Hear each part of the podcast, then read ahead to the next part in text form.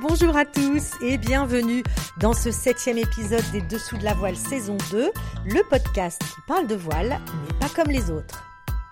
Bonjour Olivia, salut à tous. Et eh oui, le soleil est là, ça fait du bien, les bateaux sortent de plus en plus, et je suis sûre que déjà dans votre tête, vous commencez à être en vacances, non?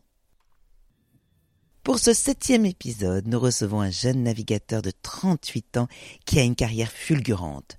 Il entre dans le monde très fermé des ultimes. C'est Anthony Marchand, skipper de l'Ultime Actual 3. Après dix ans sur le circuit Figaro, Anthony ne passe même pas par la case classe 40 et IMOCA.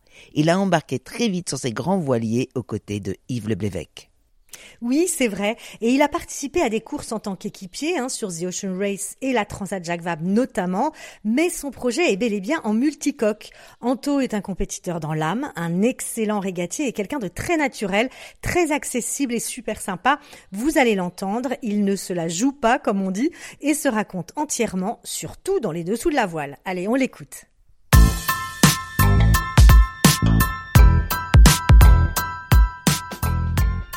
Salut Anthony, comment vas-tu? Euh, Salut, ça va très bien. Euh, bah là, je suis euh, au sein de Team Actual, au sein de l'écurie, dans les bureaux.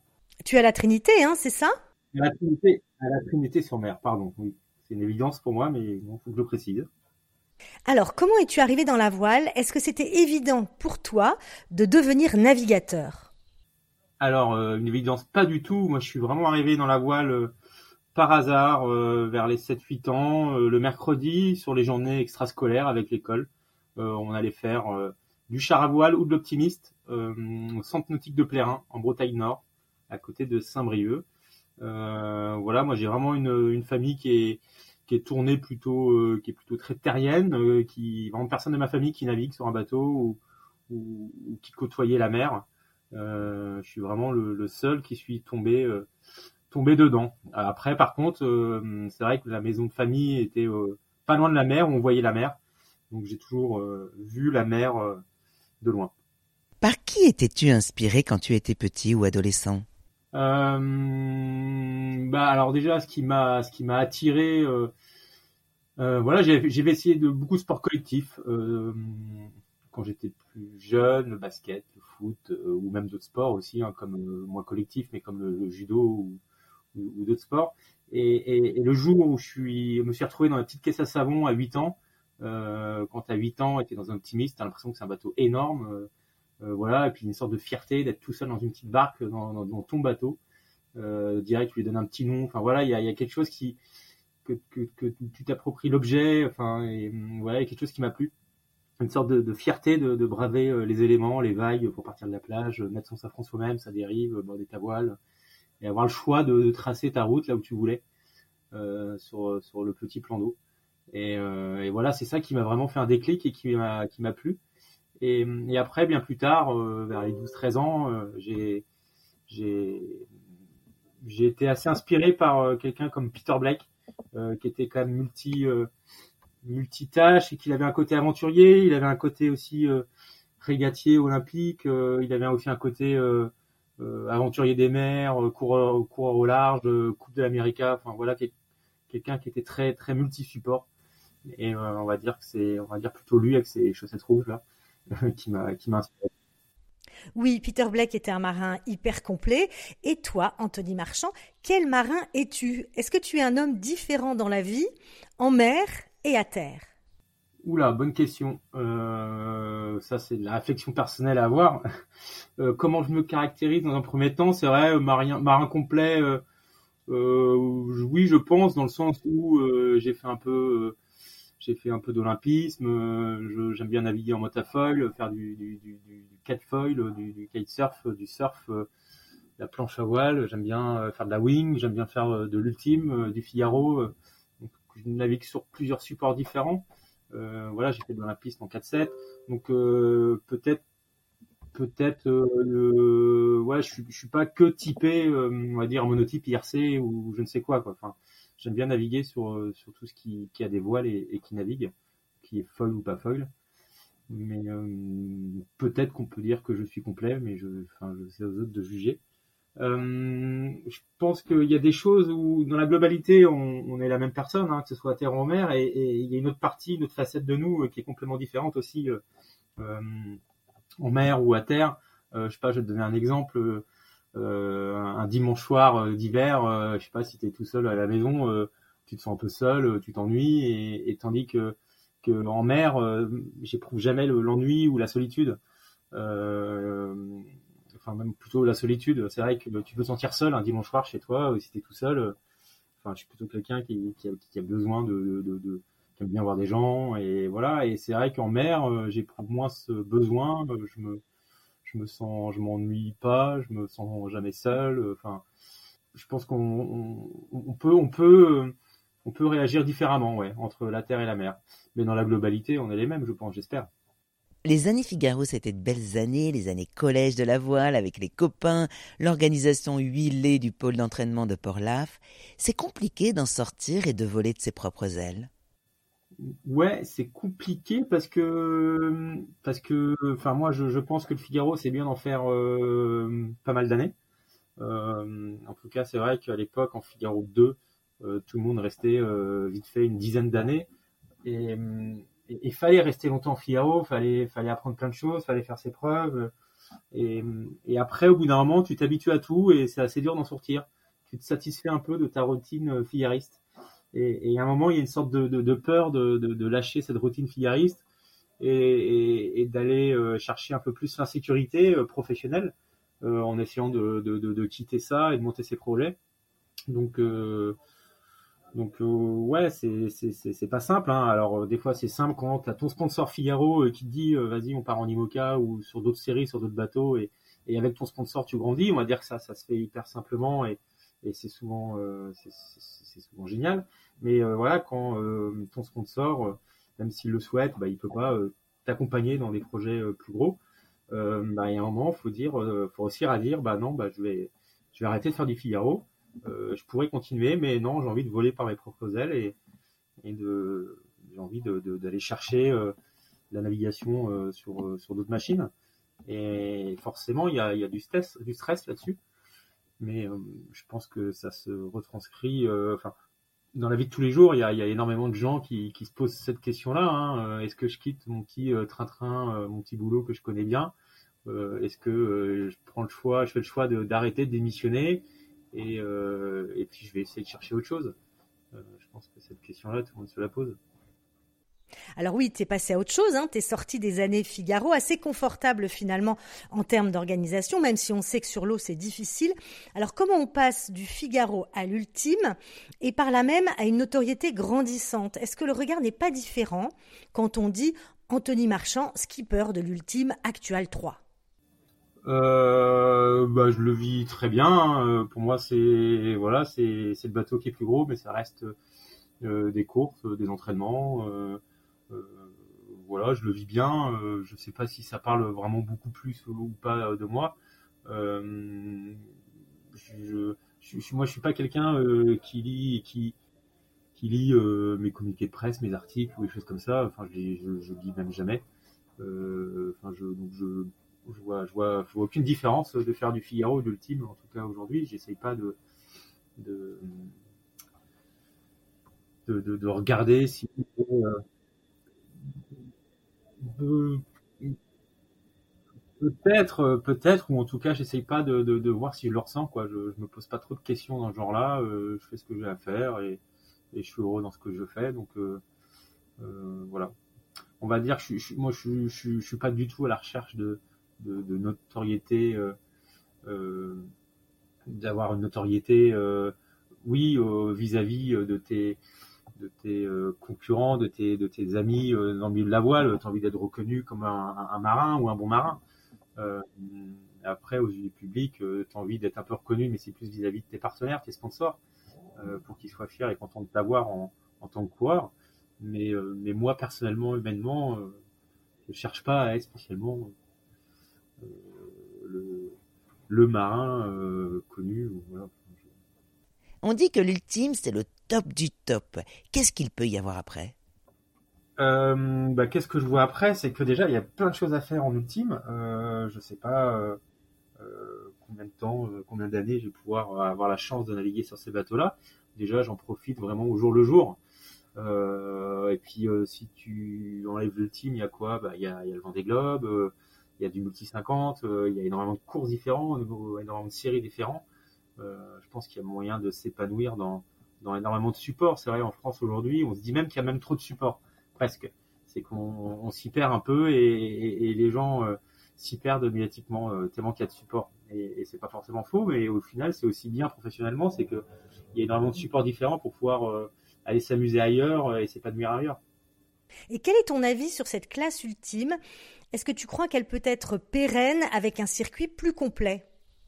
Euh, Oui, je pense que, ça peut être ça, peut avoir euh, vraiment resté dans la durée. je trouve que déjà un ultime c'est hyper euh, rassurant comme bateau. Enfin, euh, la boîte elle-même, le, bateau, elle est, vraiment saine. Aujourd'hui, ces bateaux, c'est plus des bateaux qui, les bateaux ils cassent pas. Alors forcément, de temps en temps, tu peux avoir un appendice, un foil qui s'abîme parce que tu tapes une de bois ou, voilà. Mais mais la structure elle-même du bateau, elle est hyper saine. c'est des bateaux qui chavirent, des multicoques qui chavirent pas trop. Euh, c'est, les bras, les flotteurs, enfin, la structure, je la trouve vraiment, vraiment très saine. Euh, on n'est pas obligé de radiographier euh, et faire une échographie des bateaux après chaque euh, entraînement dans de la mer. Euh, voilà, la structure, elle, bouge pas et, je trouve ça très rassurant comme machine pour faire pour faire un, un tour du monde. Et, et, et, voilà, je pense que c'est des bateaux qui sont vraiment sains et en fait des bateaux vraiment marins. Oui, donc c'est une classe qui peut encore évoluer avec encore plus de bateaux. Qu'est-ce que tu en penses? Ouais, je pense que c'est oui, oui, carrément, parce que justement, euh, euh l'Orma, euh, les belles années d'Orma, c'était magnifique, mais c'était vraiment des bateaux qui étaient faits pour faire surtout des grands prix, et ils sont amusés à faire les routes du Rhum, les Jacques Vabre, et, voilà, et, et, et c'était peut-être des bateaux trop, trop volages, trop, trop fougueux pour aller faire, euh, euh pour aller faire du solitaire dessus. Euh, tandis que c'est vrai que nos ultimes, c'est vraiment des machines qui sont conçues pour naviguer en équipage réduit. Alors c'est sûr que visuellement, ils sont monstrueux, ils sont énormes, ils sont impressionnants. Ils ont un côté assez agressif avec tous les appendices, les feuilles, les mâts monstrueux. Mais, c'est vraiment des bateaux qui sont conçus et faits pour ça. Et en tout cas, aujourd'hui, je vois qu'avec l'actuel Ultime 3 aujourd'hui, on navigue deux trois fois par semaine. Là, je pars demain en mer pendant une petite semaine en solitaire je vais aller euh, balader autour des Açores et revenir. Euh, voilà, c'est des machines qui, sont vraiment faites pour faire du mille, faites pour naviguer, et donc euh, fait pour faire du large, et ça montre que c'est fiable. Donc là-dessus, je trouve que c'est un très bon signe pour que cette classe dure dans la durée. Tu as beaucoup navigué avec Yves Le Blévet, qu'il te passe la barre. Comment définirais-tu ta relation avec lui? Euh, alors j'ai beaucoup navigué avec Yves, mais je continue de beaucoup naviguer avec lui. euh, voilà, il, Yves c'est quand même la, dernière personne qui a fait euh, plus d'une semaine, qui a fait une route du Rhum sur ce bateau-là, dans la config qu'il est là. Voilà, il faut que j'apprenne tout ce que lui il a aussi appris. Il faut que je sois une éponge à côté de lui, donc pour vraiment éponger le plus de, d'informations possibles, il faut qu'il vienne à bord et qu'il me donne tout ce qu'il a appris et, puis il continue aussi d'apprendre et je continue d'apprendre. Voilà, euh, c'est dans la voile on apprend tous euh, en permanence. Et, euh, la relation que j'ai avec lui, bah, c'est peut-être une relation euh, euh, une relation de travail, une relation amicale, c'est une relation voilà qui qui qui, qui, me dire même presque de père-fils. Euh, enfin voilà, qui est, elle a plein de facettes cette relation. Et, et elle, est, elle, est, hyper saine. Et voilà, je, voilà, je te la décrirais comme ça en fait. Qu'est-ce qu'on demande à un skipper aujourd'hui en termes de communication? Qu'est-ce qui a changé finalement en 10 ans? Est-ce qu'on te demande d'être plus impliqué? Euh, Oula, en fait, elle a changé, elle a changé. Je pense qu'il y a des, on va dire qu'il y a des manières de communiquer qui sont rajoutées.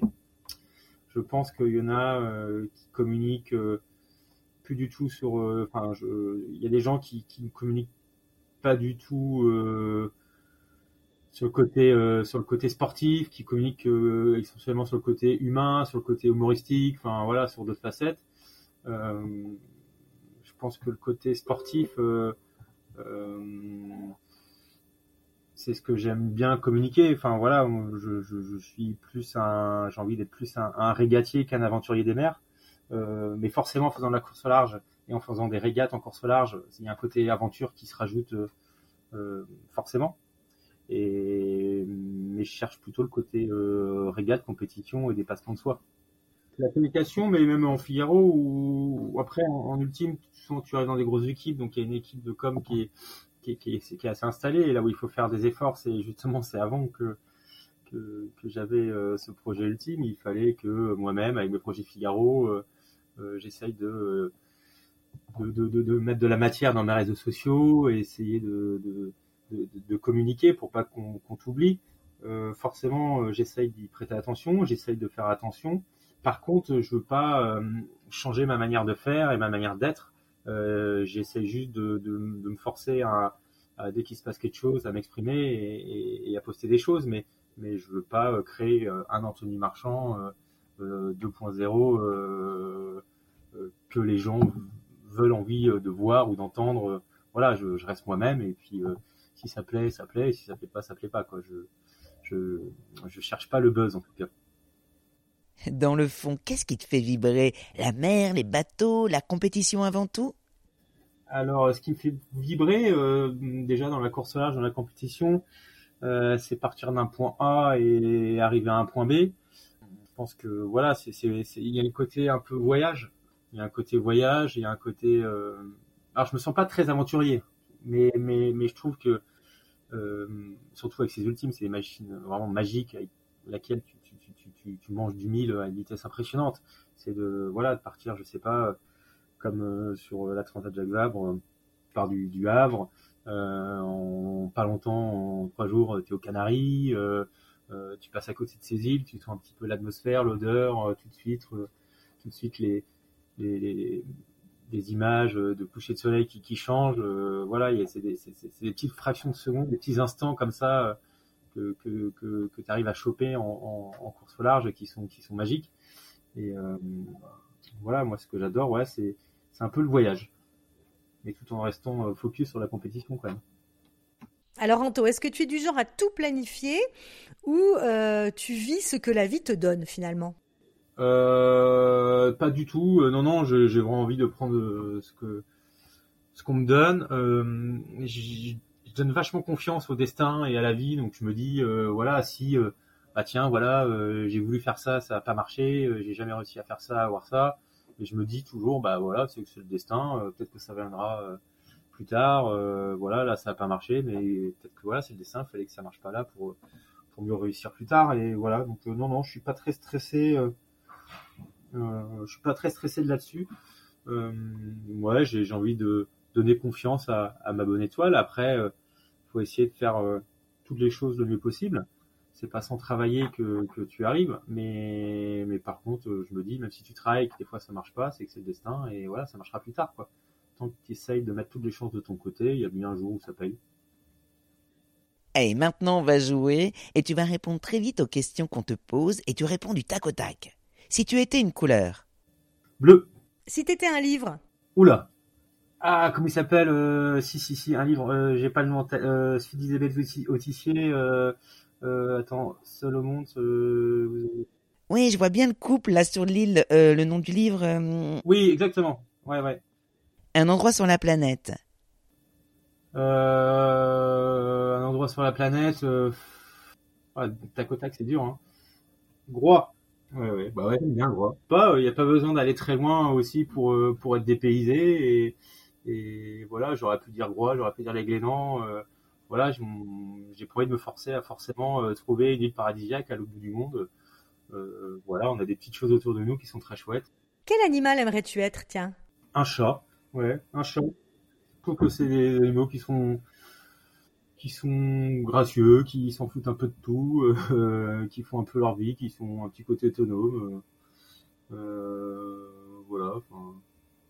Voilà, ils se mettent bien, quoi. Ils, je sais pas, ils vont, je sais pas, ils vont se balader, chasser la nuit, euh, ils dorment toute la journée. Euh, ils sont un peu à contretemps euh, des gens et, et, et, de notre vie à nous. Et ils vivent un peu à l'opposé de nous. Et je trouve ça assez rigolo. Au lieu de dire un choix. Ouais. Et ton plat préféré? Mon plat préféré euh... Ah, pizza quand même. C'est vrai que ouais, ouais, ouais j'aime bien la pizza. Un sportif autre qu'un voileux? Euh, ouais, alors j'avais euh, la, skieuse de boss, euh, comment elle s'appelait Perrine Lafont. Ouais, Perrine Lafont, je trouve que c'est une athlète qui qui, qui, voilà, qui, a vraiment une très chouette carrière. C'est une discipline où je prends plaisir à, à, regarder et voilà, je veux dire Perrine Lafont. Merci Anto. Qu'est-ce qu'on peut te souhaiter aujourd'hui? Euh, bah, on dit souvent merde hein, euh, pour toutes les courses, pour toute les et, et, surtout que je prenne plaisir. Et je trouve que c'est important. Faut, faut, faut garder du plaisir euh, à naviguer. Et voilà. Donc euh, que je continue de garder du, que je continue d'avoir du plaisir à naviguer. C'est hyper intéressant la relation qu'il a avec Yves Le En tout cas, il est bien entouré, Anthony, hein, avec beaucoup de bienveillance pour aller performer sur l'eau. C'est quand même un sacré challenge de s'attaquer en solitaire au tour du monde sur un trimaran de 30 mètres de long. Il est incroyablement calme et serein en ses débuts de saison. Ce serait super intéressant de l'interviewer dans cinq ans et de faire un parallèle avec sa vision d'aujourd'hui et celle qu'il aura après quelques années dans ce circuit. En tous les cas, c'est chouette de voir des skippers jeunes et talentueux avoir leur chance. Je pense aussi à Tom Laperche qui, comme lui, prend la barre d'un ultime, celui de SVR Lazartigue.